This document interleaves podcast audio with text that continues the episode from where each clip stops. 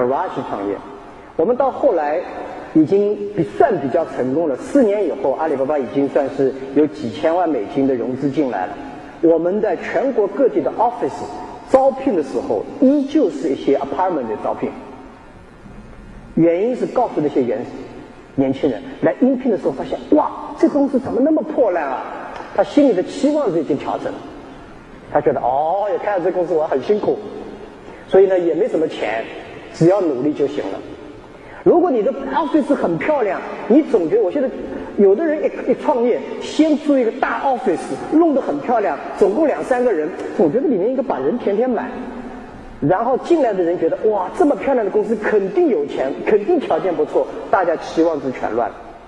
所以我建议大家，你每个阶段都有每个阶段的困难，但是每个阶段你要自己非常小心，在用人。